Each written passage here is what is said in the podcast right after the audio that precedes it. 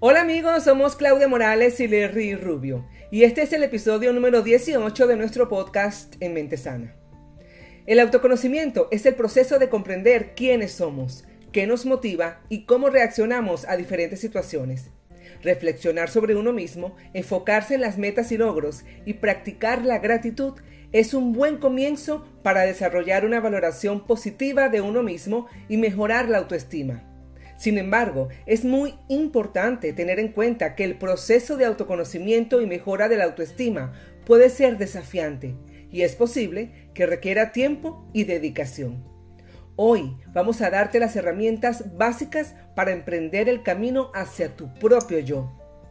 Quédate con nosotros. Esto es En Mente Sana.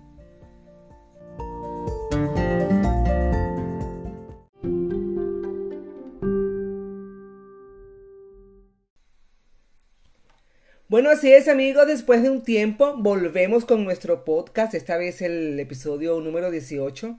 Bueno, y todo lo que ha pasado en todo este tiempo, Larry, eh, tiene que ver con el autoconocimiento. Le damos la bienvenida como siempre a mi amigo, el psicólogo Larry Rubio. Bienvenido, Larry. Muchísimas gracias, Claudia. Saludos. Qué bueno de estar de nuevo contigo y poder compartir este nuevo podcast número 18 cuyo motivo va a ser, como siempre, y siempre lo hemos hablado en este podcast, es la psicoeducación. Exactamente, y hoy, bueno, repito, vamos a hablar de el autoconocimiento y han pasado muchas cosas. El episodio número 17 lo hicimos desde Nueva York. Estuvimos todo este tiempo en, una pausa del podcast, pero en un desarrollo en otros en otras facetas tanto de tu vida como de la mía y hoy que retomamos nuestro podcast tan querido, decidimos entonces hablar sobre el autoconocimiento que tiene un poco que ver con lo que nos pasó tanto a ti como a mí en estos casi seis meses que estuvimos, como se decía en radio antes, fuera del aire.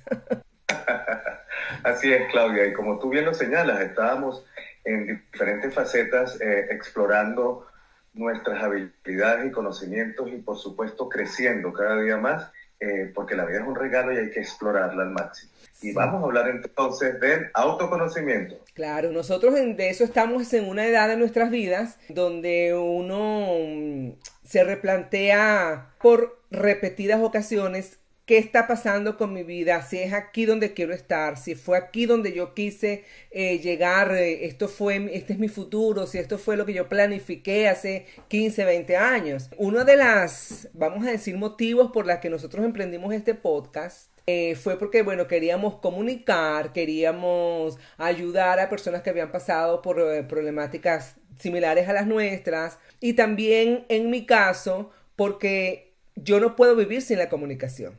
Y yo dije, bueno. Maravilloso. Yo dije, bueno, hay que hacer un podcast. Ya no estoy activa en la radio como estaba antes, pero no me podía quedar que, ay, no estoy en la radio, entonces no comunico. Entonces, bueno, decidimos hacer este podcast. Pero estamos con el podcast, nos está yendo súper bien. Y digo, y esto es lo que yo quiero hacer toda mi vida, nuevamente.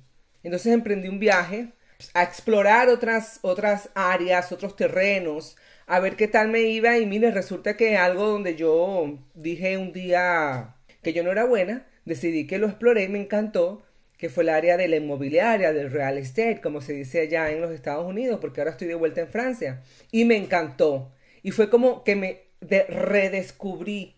Y además pasé por etapas donde hice cosas donde que yo dije, wow, yo puedo hacer esto. Eso es autoconocimiento, Larry. Sí, ahí tocaste muchos y varios aspectos de lo que involucra el autoconocimiento. Pero Claudia, eh, todo ser humano, para comenzar, vamos a darle una estructura a esto. Todo ser humano tiene en su psiquicidad, o debe tener en su psiquicidad, cuatro aspectos muy bien balanceados y fortalecidos. Esos cuatro aspectos son el autoconcepto, el autoestima, la autonomía y el autocontrol. Y son consecutivos. Es decir, eh, para que haya el segundo tiene que haber el primero y así sucesivamente hasta llegar al cuarto. Efectivamente, estos cuatro aspectos de la psiquicidad, de la psiquis del ser humano, deben estar total y absolutamente claros, fortalecidos y definidos para tener una salud mental y emocional fuerte y sana. ¿sí? Estos aspectos son el autoconcepto, que es el primero, Y para que haya el segundo, que es el autoestima, tiene que haber el primero, el, la autonomía y el cuarto, el autocontrol. Entonces, como son consecutivos, vamos a explorarlos desde el primero, porque ese es el punto de partida y es el autoconocimiento. A mí me parece, eh, cuando, no, sé si estoy eh, eh, pecando de ignorante, pero me parece que el autoconcepto es el más difícil, porque una vez lo escuché y es algo que tú sabes cuando tú escuchas una cosa con la que tú estás completamente de acuerdo, porque tú has pasado por ahí y tú dices, wow, esas son las palabras que describen este camino que yo recorrí erróneo. Y fue lo siguiente, decía que el autoconcepto y, el autoconocimiento era lo más difícil porque somos nosotros las personas que mejor nos engañamos. Sí, puede ser. Y precisamente como esto es psicoeducativo, voy a, digamos, hacer una disección de ese autoconcepto para tener un conocimiento claro de qué se trata ese autoconocimiento, porque alguien, te, te pregunto, ¿qué es autoconocimiento para ti? Saber lo que quiero. Te pregunto y de qué soy capaz. Ajá. Saber lo que quieres y de lo que es capaz. Eso forma parte. Muy bien. Pero eso involucra mucho más y vamos a comenzar. ¿Qué involucra el autoconocimiento? Mira, está subdividido en tres áreas, que es la autoimagen, el yo ideal y el yo social. ¿Sí? Vamos a comenzar por esa primera autoimagen, que es ¿qué opinión tienes tú de ti misma? Esa es una de las preguntas que yo hago en un abordaje psicológico, psicológico, en una sesión exploratoria aquí en mi consulta, ¿sí? Y eso ya me dice de esa persona que viene cuál pudiera estar, digamos, qué aspecto de su mente pudiera estar vulnerado. Porque si esa persona me dice, yo le digo, ¿qué opinión tienes de ti mismo? Y hace un gesto eh, donde baja los hombros, donde baja la mirada, porque ese es el lenguaje paraverbal, y me dice, ay, doctor, pues, pues, ¿qué le puedo decir yo? Con esa expresión yo ya sé que su autoconcepto, su creencia de sí mismo, su autoimagen está comprometida, porque no me dijo nada que me pudiera a mí indicar de que la persona está muy conforme, está cómoda con quien es. Entonces tenemos en primera instancia la autoimagen y esa autoimagen está compuesta por cuatro aspectos, por cuatro sistemas de creencias. El primero son las heredadas. ¿Cuáles son esas creencias, sistema de creencias heredadas? Aquellos que, por ejemplo, eh, dice la, la, paciente o, el paciente, dice, bueno, pues a mí siempre me dijeron que yo era la oveja negra de la familia y pues ese siempre he sido yo. Y esas son las más difíciles a veces de sacarse de la cabeza, porque están allí que te las metieron en la sangre. Claro, y en esas tempranas edades del desarrollo, donde eres, estás recibiendo, digamos, de tu entorno afectivo, que es la familia que deberías eh, eh, recibir todo el mejor potencial para que tú te desarrolles de manera ideal, entonces lo que hacen muchas veces es insertarte, heredarte unas creencias castrantes y limitantes para ti. Y, más la, y más la generación de los baby boomers que fueron nuestros padres, que tú sabes que ellos eran tan delicados para decirnos las cosas, nos decían que qué bruto eres, sin ninguna anestesia. Y entonces muchos de nosotros crecimos, todavía eh, yo hablo con amigos de, ah. de nuestra, nuestra generación que tienen unos, unos, unos autoconceptos eh, eh, impuestos por su familia completamente erróneos. Y también veo, Larry, que ahora esta generación de cristal, esta generación millennium, estos los Z, Mm, es como todo lo contrario, es una sobreautoestima que tienen impresionante. Sí, exactamente, ese, ese es otro punto, ese es un temazo, mi querida amiga. Pero vamos, por ejemplo, aquella, cuando estabas creciendo en esa época, tu mamá escuchaba, sobre todo las muchachas, las muchachitas, una mujer que se valora es aquella que llega virgen al matrimonio. Imagínate tú las implicaciones de esas palabras y de esas eh, digamos, sistema de creencias heredado, que tú lo asumes y, tú vas a, crecer sin experimentar, digamos, el ejercicio de la función sexual con aquella persona con la que vas a compartir el resto de tu vida cuando te cases. Imagínate tú si después de casarse, que llegó virgen al matrimonio, resulta que ese aspecto de la relación de pareja no funciona. Entonces, ¿qué, ¿qué tenemos que tener aquí cuidado en estas creencias, digamos, heredadas? Podemos conservar aquellas que, digamos, refuerzan nuestro sistema de valores y ética, ¿sí? Principios, valores y ética. Las podemos conservar, pero aquello que, que de verdad eh, puede ser castrante y limitante, lo tenemos que identificar y desechar. Por otro lado, tenemos, Claudia, las creencias inciertas. Y aquí, bueno, con mucho respeto a todos los que nos escuchan y sus creencias religiosas, es, eh, por ejemplo, no, yo le voy a dejar todo en manos de Dios. Este, eh, eh, si Dios quiere, eso va a pasar y si no, pues no va a pasar. Tú sabes lo que eso significa dejarle tú la responsabilidad de una decisión de tu vida a una entidad, este, bueno, yo respeto, pero que tú no estás seguro si existe o no, y no tener ese, esa potencialidad de decidir por ti. Eso es unas creencias inciertas. O sea, tú crees, eh, eh, yo te, que yo le pregunte, ajá, pero, pero usted lo ha visto. Yo creo en ovnis, doctor, en los ovnis, para dejar la religión a un lado. No, pero, pero usted los ha visto, le pregunto. Me dice, no, no, doctor, yo no lo he visto, pero yo sé que los ovnis existen. Mm, Imagínate, sí, esas son creencias inciertas no son verificables. Claro, bueno, eh, eh, eh, no nos vamos a meter en el tema de la religión, pero en el tema de las creencias, las personas siempre acomodan todo a como les conviene, ¿no? Porque también tú podrías escuchar a alguien que te diga, Dios dijo, ayúdate que yo te ayudaré, y por eso yo me levanto todos los días y le echo pichón a la vida, y no le dejo todo Esa creencia la puedes conservar. Esa la puedes conservar, fíjate porque te ayuda a funcionar. Recuerda que nosotros debemos ser seres funcionales, ¿correcto? Y por eso hice la acotación. Estas creencias, tanto las heredadas como las inciertas en las que estamos ahorita, las analizamos, vemos si nos funcionan, se adaptan a mi hoy, a mi aquí y a mi ahora, yo las dejo. Esa que acabas de decir es muy bonita, fíjate. Ayúdate que yo te ayudaré. Por cierto, alguien me dijo que en la Biblia en ningún lado decía eso, ¿no? Que eso es una, una, creencia religiosa que salió del catolicismo, pero que no está en la Biblia. Eh, no lo sé, pero sí sé que es algo religioso, pues. Un y que está de boca en boca. Eh, sí, ayúdate que, que muchas personas lo dicen. Que yo te ayudaré, sí. Tú sabes que yo tengo es lo de, tú sabes que yo tengo metido en la cabeza es lo de el que se levanta temprano y recoge agua clara. A mí me dan las 8 de la mañana en la cama y me siento la más vaga y me siento la menos productiva. Y tengo una amiga que ella me dice, no, ese es un paradigma. Tú puedes levantarte a las 10 de la mañana y, ser productiva hasta las 6 de la tarde o hasta las 8 de la noche. O sea, no eres productiva o menos productiva del, por la hora en que te levantas. Porque yo siempre me levanté a las 4 y media para ir a trabajar, porque yo hacía un programa de la mañana en la radio. Y entonces yo ahora pues en realidad trabajo de mi casa y tengo, y lo estaba pensando hoy mismo antes de empezar el podcast, tengo la bendición, el privilegio de pocas personas de trabajar desde su casa en el horario que quieran y me castigo porque estoy en la cama a las 8. Y ya dije que iba a dejar eso, ya dije que ya que puedo, voy a dormir hasta que el cuerpo me diga levántate y me voy a levantar a producir mi día sin culpas de horario. ¿Sabes? Eso. ¿Y qué hiciste ahí? ¿Sabes cómo se llama lo que metido en la cabeza que el que se levanta temprano, Dios lo ayuda, que recoge agua clara y toda esa cosa. Bueno, ya tú sabes. Entonces, lo importante es que acabas de hacer una autoanálisis, introspección, y ya tú decides qué se ajusta más a ti, a Claudia. Eres única e irrepetible. Pero vamos a la tercera creencia, que es la creencia experiencial, y aquí hay que tener mucho cuidado.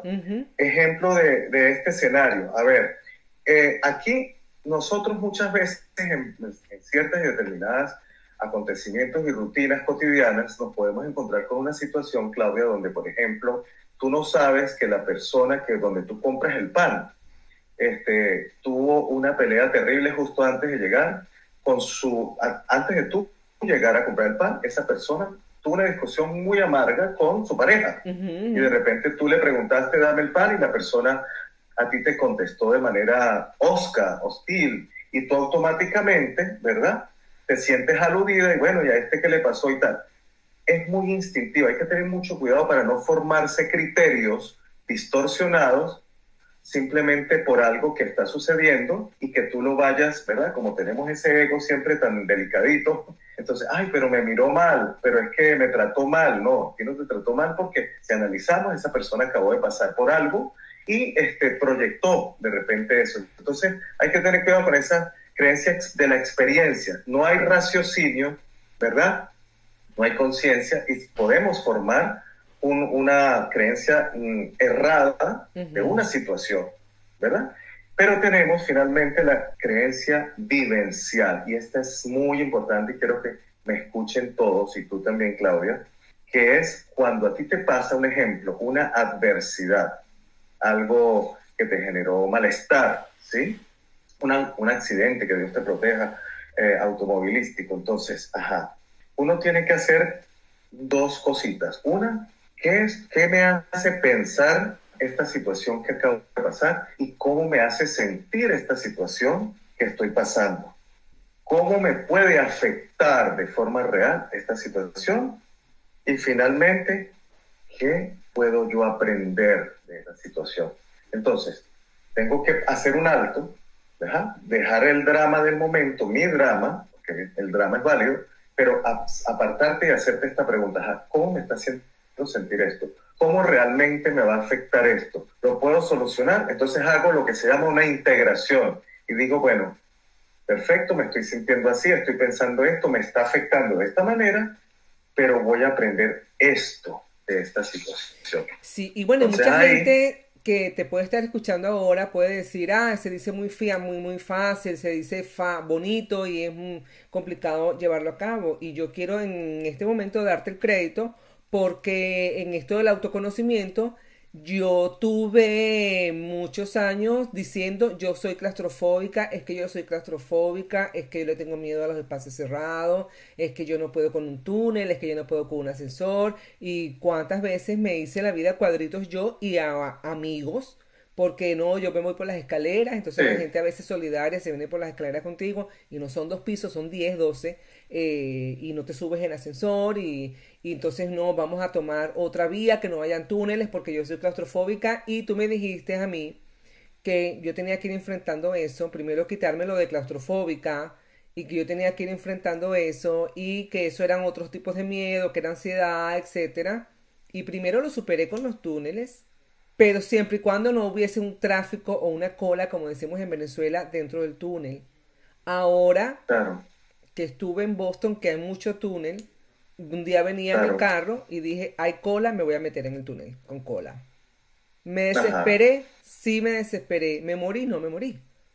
¿Cómo me puede afectar? Exactamente. Entonces me acordé mucho de ti porque dije, wow, es que yo no soy claustrofóbica, yo lo que soy es dramática para ponerme otra etiqueta encima, ¿no? Pero algo tan grave como puede ser sentirse uno claustrofóbico eh, eh, puede ser una gran mentira que te estás diciendo a ti mismo y me subí en un ascensor varias veces. Ah, qué maravilla, Claudia, qué bueno. Eso se llama terapia de exposición, porque para hacerte claro, no, la claustrofobia sí existe y sí la tenías. Claro. Solo que eh, tomaste, tomaste, digamos, el control de tu vida y te expusiste. Eso se llama terapia de exposición o puede ser de inundación, que es meterse dentro de aquello que te genera la ansiedad, porque la fobia existe. Y lo mismo me pasó, a mí hace poco eh, me llamaron, me empezó a repicar mi teléfono y todos me decían, mira, tu casa se está incendiando. Yo tengo un pequeño edificio aquí en la ciudad que se estaba incendiando y entonces yo automáticamente, ajá, ¿qué debo hacer? Porque hay que hacer un alto. ¿Cómo me puede afectar esto? ¿Qué, ¿Cuáles son los pasos que debo seguir? Llamé a Defensa Civil, los bomberos, tomé un taxi, me fui muy calmadamente, hice contención, nadie se murió, se me quemó una parte que no fue tal cosa, pero es eso, es conocerse como, como me conozco, como tengo el autoconcepto establecido, fuerte y claro, supe cómo manejar esa situación. Eso es otra de las ventajas de tener el autoconcepto definido, querida amiga. Pero te voy a hacer una pregunta porque esta es clave. Te voy a preguntar, Claudia, respóndeme, ¿quién eres? Ay, señor, pero me agarraste fuera de base. Esa es la idea. ¿Quién eres? No lo sé. ¿No lo sabes? Ajá. Bueno, pregúntame a ti, Larry, ¿quién eres? Larry, ¿quién eres? Mira, yo soy un filántropo, soy deportista, soy un hombre apasionado por la psicología. Es decir, me apasiona escudriñar los más recónditos recovejos de la mente y de las emociones. y soy un genio. Y esa es la respuesta que todos tenemos que tener clara. ¿Quién soy? ¿Qué quiero? ¿Qué es lo que yo hago? ¿Y qué define mis pasos en la vida? Bueno, voy a, trabajar en eso y quiero invitar a la gente también a que trabaje en eso porque como dijimos al principio del podcast, vamos a dar las herramientas para lograr el autoconcepto.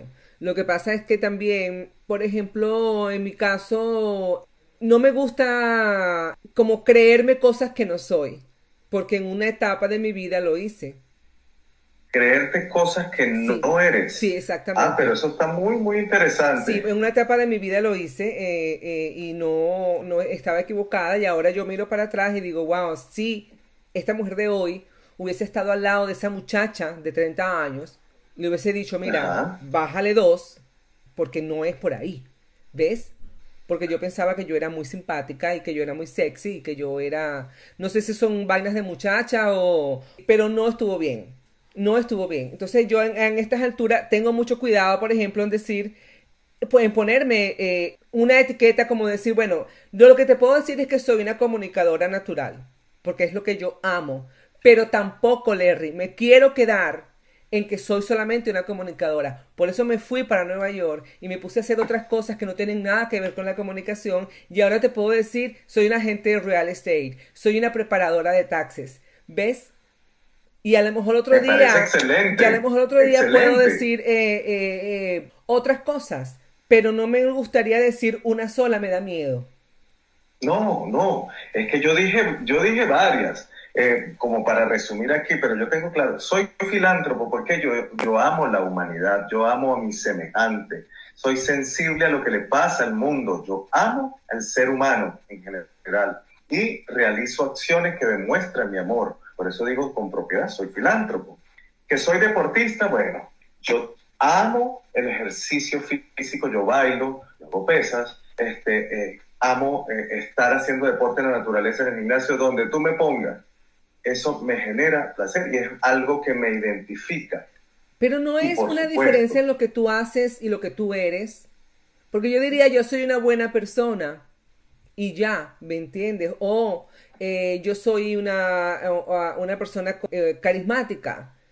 Pero decir, quizás estoy equivocada y qué bueno que lo estamos hablando, decir, definir lo que tú haces como lo que tú eres, es que está, está íntimamente ligado. Todas mis acciones, por eso yo digo, lo que yo hago está íntimamente ligado y a juro debe ser así con lo que yo soy, lo que yo hago con lo que Porque yo soy. Porque pueden haber dos personas que hagan lo mismo y sean personas completamente diferentes. Pueden haber, por ejemplo, dos médicos y puede haber uno que sea muy sensible, que vea al ser humano y hay otro que sea muy científico y muy eh, frío con el paciente y solamente se, se, se interese por la enfermedad en el caso, por ejemplo, que a mí me ha pasado de los médicos latinos, los médicos venezolanos y los médicos americanos, ¿me entiendes? Que son completamente diferentes. y son médicos los dos.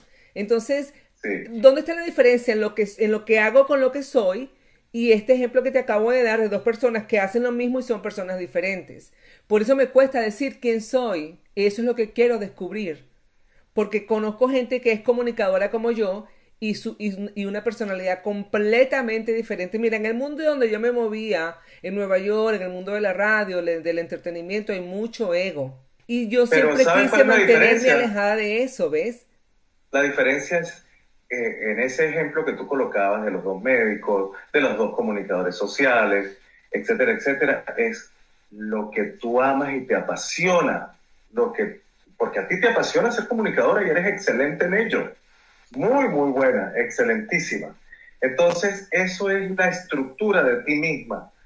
Debemos definir la estructura de nosotros mismos, es decir, quién eres, no que me digas tu nombre, porque eso no, te estoy diciendo que te identifiques, sino quién eres, qué es lo que te apasiona, qué es lo que mueve tu comportamiento, ¿sí? Y una, y para mí está claro, yo sí lo dijiste, que eres una comunicadora innata, Así no te hubieses graduado en la UCB como lo hiciste, pero eres una comunicadora y te apasiona y te gusta, lo haces. Que, uno debe seguir explorando muchísimas facetas, pero por supuesto, porque a mí nadie me venga a decir que me venga una señora de, 70 años, ay, porque es que yo ya estoy vieja. No, señor, eso no es excusa. Pero vamos a aclarar, si eres comunicadora social, porque tu acción lo, así lo representa y lo has hecho, ¿sí? Pero para mí sí lo eres, si eres una comunicadora social. Y de eso se trata, Claudia, de, de mm, descubrir naturalmente para qué soy bueno, qué me sale fácil y luego potenciar eso para lo que me sale fácil, lo que esas actitudes naturales que tengo, potenciarlas, ¿verdad? Para eh, diseñar un mapa, un mapa de habilidades para yo alcanzar mis diferentes, digamos, logros o caminos hacia donde yo quiero recorrer. Pero debo eh, primero hacerlo, qué me sale fácil y qué disfruto hacer. Entonces lo que te sale fácil, lo que disfrutas hacer, es lo que eres. Sí, y por allí se debe caminar uno y, y, varias cosas. Por ejemplo, como te dije yo, cuál, yo sé lo que soy eh, y eso mueve mi vida, ¿sí? Yo soy muchísimas otras cosas más. Soy padre de una hija, soy esposo de alguien, este, me gusta cocinar, todo eso, pero lo que en sí, eso es periférico a lo central. Y lo central, como te dije, es ser filántropo, deportista y apasionado de la psicología. Punto. Y un genio además. Porque es que yo me considero un genio y me atreví a ser diferente, ¿sabes? Y lo digo, y aquí hay un aspecto que me encantaría señalar, Claudia. Hay una, ¿te acuerdas de esas creencias heredadas este, y, creencias inciertas, porque eso no tiene base científica, donde muchas personas dicen, este, oye, eh, yo voy a hacer un plan, pero es que no, no se lo digas a nadie porque la gente tiene malas energías. No, señor si yo soy firme en lo que yo quiero y para dónde voy, este, yo sí lo voy a decir y con firmeza. Es más, te voy a poner un ejemplo de la naturaleza. Todos conocen las gallinas, ¿verdad? Claro. Mira, cuando una, cuando una gallina pone un huevo, ella cacarea. Claro, claro. ¿Sabes? Claro. Ella cacarea y, lo dice con algarabía. Eso es un indicador de que ella puso un huevo. Eh, eso de que eh, si yo se lo digo a alguien, eso le genera malas energías. No, chica, porque es que a uno le pasa, a, mí me afecta lo que yo deje que me afecte y lo que yo quiero que me afecte. El resto no me afecta. Bueno, en eso yo, difiero un poco, estoy de, acuerdo contigo, sí y no. Eh, no estoy de acuerdo contigo porque no tengo por qué decirle mis cosas a nadie. Y estoy de acuerdo contigo en el sentido de que si tú le dices algo a alguien bueno tuyo, un plan, o un resultado de algo que hiciste y no se alegra, el daño te lo está haciendo esa persona a ella, no a ti. Ah, no. Entonces allí estoy, allí estoy mitad mitad. Pero ahora escuchándote, Larry, y en esto de que me interesa tanto lo del autoconocimiento, lo que yo te puedo decir, ahora sí te lo voy a decir sin temor a dudas, es que yo soy una rebelde. Eh, ¿Ves? Sin Estamos haciendo trabajo. A equivocarme. Y te lo voy a decir por qué. Nosotros somos ochentosos, tú y yo. En los 80 teníamos 15, 16 años, estábamos en la escuela, ¿verdad? ¿Tú te acuerdas las conversaciones que nosotros teníamos? Las cosas que hablábamos, que en ese momento eran un escándalo y es lo que se está hablando hoy día en redes sociales, es lo que se está hablando hoy día, por ejemplo, el empoderamiento femenino lo tengo yo desde que nací. Sí, total. ¿Me entiendes? Porque yo, yo tenía cinco o seis años, bueno, no digo cinco, quizás sí, no sé, pero estaba, era una niña y yo decía, conchale, si mi mamá trabajara, ella no tuviera que aguantarle tantas cosas a mi papá, porque lo que ella tiene que hacer es trabajar y tener un sueldo. Y ahora resulta que descubrieron que hay que ser independiente financieramente para tener libertad. Hello, si yo lo pensaba hace Bueno, no voy a decir hace cuánto tiempo. no lo digas, amiga. No, no como soy una rebelde, te lo voy a decir. Lo pensaba hace 50 años. Entonces, eh, otra cosa es lo de la eres edad. una rebelde comunicadora social. No, otra cosa es lo de la edad. No que las mujeres no pueden decir la edad. En la radio yo rompí ese paradigma. Yo en la radio cumplí 36, 37, 38, 30, y lo decía. Y había unas amigas de otros departamentos de la radio que me decían, lo dijiste, dijiste, pensábamos que estábamos apostando si decías o no la edad. Y yo decía, pero ¿por qué no? ¿Cuál es el problema? Entonces lo de la edad es otra cosa. Mi mamá, ella, cuando se muera, mi mamá se va a tragar la cédula. Sí. Ella se va a tragar. Yo crecí con ese, con una, yo crecí con una madre preocupada por la edad desde que tenía 28 años. Imagínate. Eh, de hecho, mi mamá, su cédula de identidad, su ID, eh, su, su carnet de identificación, ella lo agarró y en la parte del año ella le abrió unos huequitos. para que no se viera, ¿ves? Entonces yo, por ejemplo, eso yo nunca lo he pensado. Otra cosa es que yo siempre he dicho, ¿por qué si yo, bueno, soy una mujer eh, guapa, inteligente, independiente, bonita, tengo que aguantarme a, un tipo que mujeriego, etcétera, no, te portas bien o te vas. Pero eso lo decía yo cuando tenía 30 años y ¿qué me decían? Por eso es que estás sola. Me castigaban por decir lo que yo pensaba.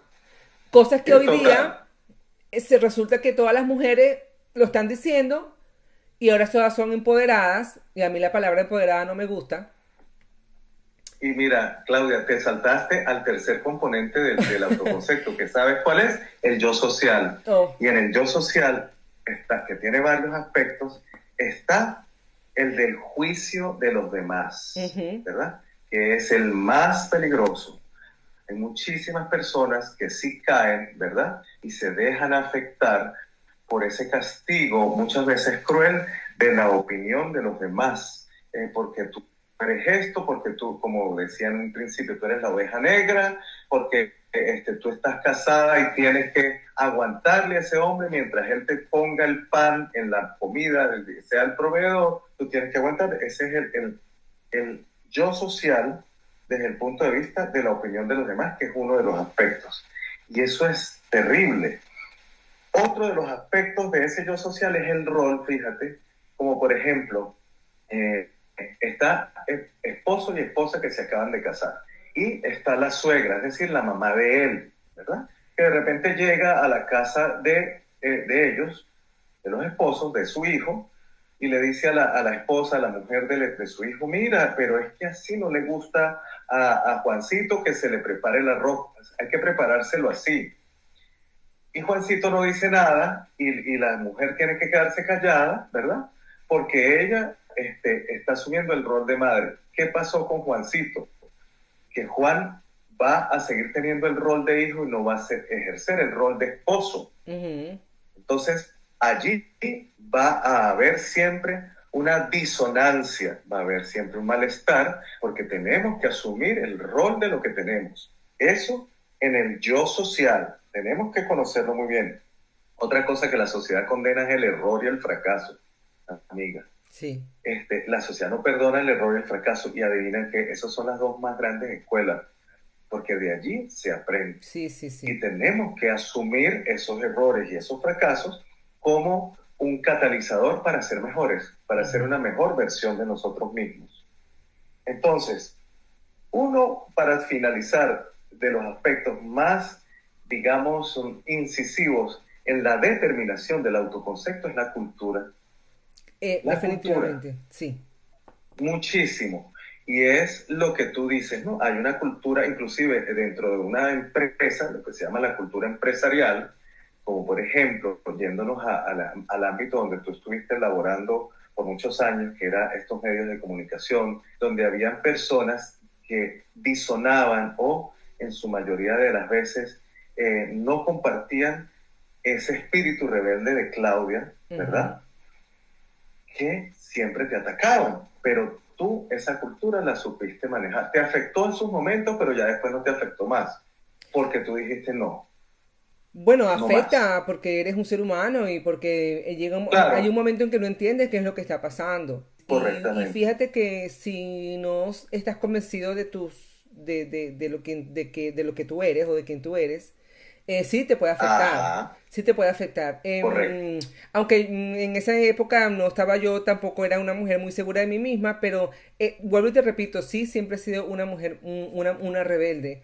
Eh, por ejemplo, y he, y he, tenido, mi trabajo ha sido discutir temas en grupo, con público, y mis, mis, opiniones no eran las más populares. ¿Me entiendes? Y mucha gente me vilipendiaba porque me decían que, que hasta que me sacaran de allí que me sacaran de la radio, que vamos a escribirle al dueño de la radio para que te voten. Porque mm, yo simplemente decía, bueno, si una señora tiene que saber cómo le gustan a su esposo las camisitas planchadas, el señor tiene que saber cómo le gustan a la señora sus camisitas planchadas también. ¿Me entiende? Sí, correcto. Y, yo Para pienso, no perpetuar, Claro, porque esto, estos hombres de que no, que yo estoy muy delicado, que mis cuellos de la camisa, bueno, compadre, hágalo usted porque usted es muy delicado y usted es el que sabe cómo se hacen los cuellitos de su camisa. Y también yo he pensado que estos temas de que, de que te casarías con una mujer que no sepa cocinar, ay, por favor, todo adulto tiene que saber cocinar. Así es. Punto. Yo no tengo allí todo adulto sin excepción, todo adulto tiene que saber cocinar. Entonces, eh, estas son, estas son, esta es mi rebeldía que no, que no se va a arrodillar nunca, porque nunca se ha arrodillado, ni cuando no sabía que era una rebelde, ni ahora que sé que soy una rebelde. Nunca se ha arrodillado en mi rebeldía y con el tiempo estas nuevas generaciones me gusta mucho, este, aunque es una generación de cristal y aunque es una generación que si tú los tocas con un dedo, ay, les da una cosa, creo que en su pensamiento de, libertad y de, y, de, de, igualdad se parecen mucho a lo que yo decía hace 50 años. Y me gustan, me identifico mucho con la gente de hoy día. Hay una cosita más, fíjate, dentro del yo social que debemos tener clarísimo, y es la comparación con otros.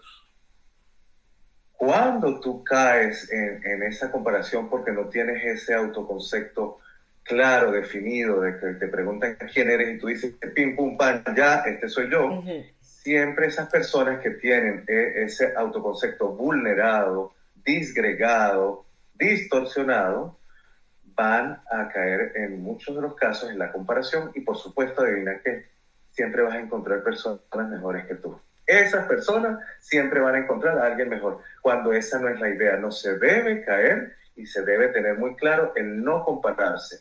Y si lo vas a hacer, que sea desde, digamos, lo nutritivo. ¿Cómo me puedo yo nutrir, verdad? Eh, oye, voy a observar a aquella persona, oye, aquella persona es un ejemplo de vida para mí.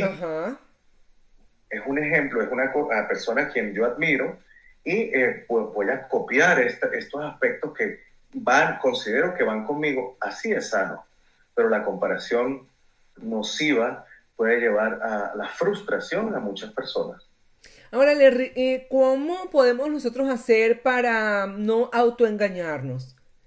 Te lo digo porque tengo amistades de muchos años.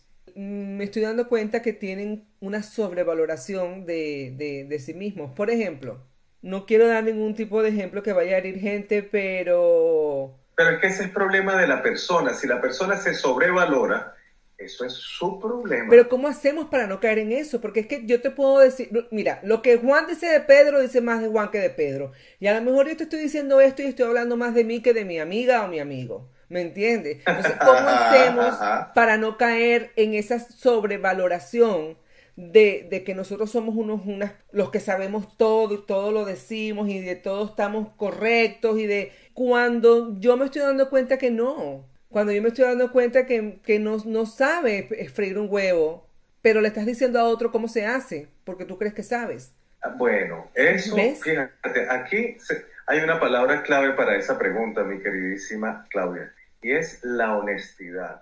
Cuando tú haces una introspección, es decir, hago un inventario de mis habilidades, de mis capacidades, yo puedo entonces decir, yo soy esto, pero yo no voy a colocar una cualidad que no está porque entonces me estoy engañando, pero eso ya queda de la persona, eso ya es patológico, ¿sí? Oh. Eso sí ya es cuestión de la persona, eso es patológico. Pero si yo digo yo sé cocinar es porque yo sé cocinar, porque de lo contrario entonces estamos frente a una patología, ¿verdad? Eh, mitomanía, porque estás mintiendo a ti y a los demás. Eso ya es otro, otra cosa pero una persona honesta que tenga sus cinco sentidos, que tenga, eh, digamos, una psiquicidad estable, sana, eh, pues no va a caer en eso simplemente. Oh, que de repente cuando tú te estás, estás conquistando a alguien, que están en ese proceso de, conocerse, ¿verdad? Eh, vamos a poner en este caso un chico y una chica, tú siempre das la mejor versión de ti.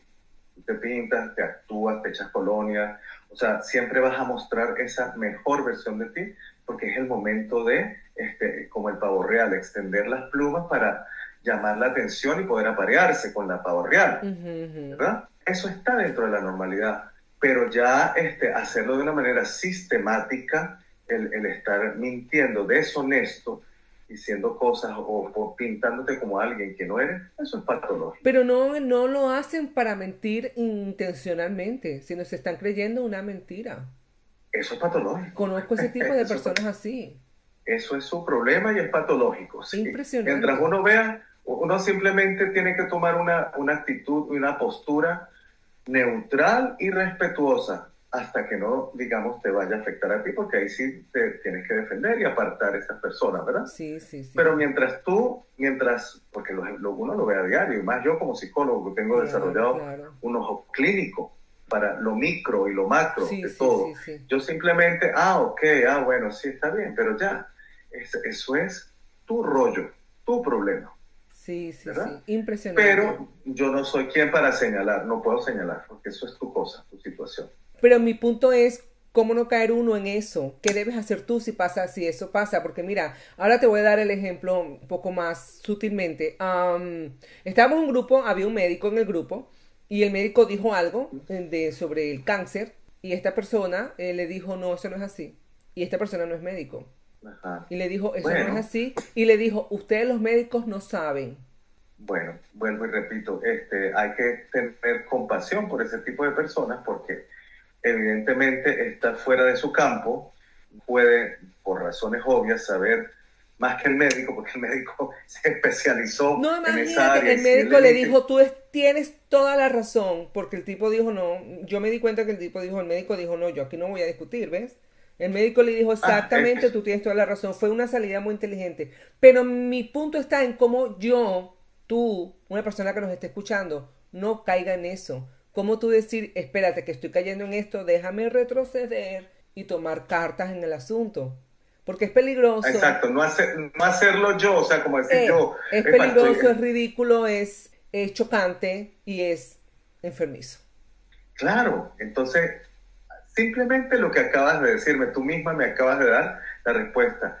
Tomar conciencia, tomar conciencia epa, estoy hablando de algo, estoy en territorio que desconozco y estoy pretendiendo vociferar que sí lo conozco, échate para atrás. Pero vuelvo y repito, eso es íntimo. La persona tiene que hacer una introspección y decir, epa, estoy cayendo en algo que no debería y este, estoy haciendo el ridículo, eso. Pero hay personas que simplemente lo disfrutan hacer y es su modus vivendi así viven. Y entonces eso tiene que ver con, lo de, con lo de conocer tus habilidades. Pero por supuesto, por eso lo dije hace rato, ¿verdad?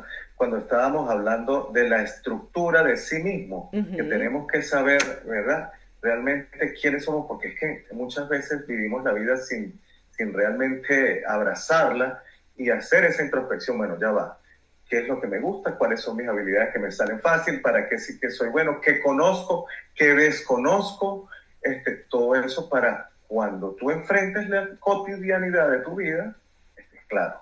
La claridad es la palabra clave. Oye, a mí eso me parece tan importante porque una cosa es estar claro y otra cosa es creer que estás claro y es muy peligroso.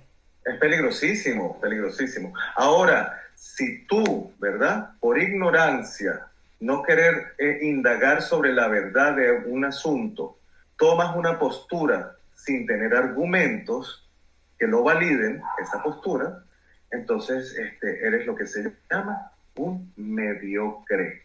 La mediocridad es pretender saber algo que realmente no sabes. Eso es ser mediocre. Y, el mediocre, y de mediocre está lleno el mundo, y hay que tener cuidado con ellos porque ellos te van a vociferar y a tomar una postura sin argumentos que la validen. Y eso es grave. Sí, muy grave. Sobre todo para el mediocre. Porque el que se da cuenta hace como el médico. Ok, tú tienes razón. y lo deja ahí. Sí, y ya lo dejas ahí, ya no me involucro más. Eso es muy inteligente. Esa es mi postura, ¿sí? Porque yo ya sé, yo evalúo, no, esta persona está, mejor dicho, vamos a dejarla quietecita en su mundo punto. El autoconocimiento, bueno, ¿qué más podrías seguir diciéndonos, el resto está súper interesante. Fíjate, Claudia, que hemos pasado casi una hora, ¿verdad? En uno de los cuatro aspectos de la psiquicidad humana que debemos tener bien establecido. El primero, y como tú lo dijiste, el más complejo porque es el punto de partida de los subsiguientes tres aspectos, que como lo dije al principio, viene la autoestima, luego la autonomía y finalmente el autocontrol. que lo vamos a ir desarrollando en otros podcasts. ¿Qué te parece? Me parece maravilloso. Vamos a dejarlo acá. Entonces, como esto es una cosa que hacemos de una manera tan espontánea, vamos a decir que quedamos con otros tres podcasts para desarrollar las otras etapas de lo que implica el autoconocerse. Está muy interesante, me gustó mucho y me, y me, me he atrevido a decir que soy una rebelde, más que una comunicadora, más que, que una mujer curiosa. Si tú dices quién es Claudia, de ahora en adelante lo voy a decir, una rebelde. Es lo único que...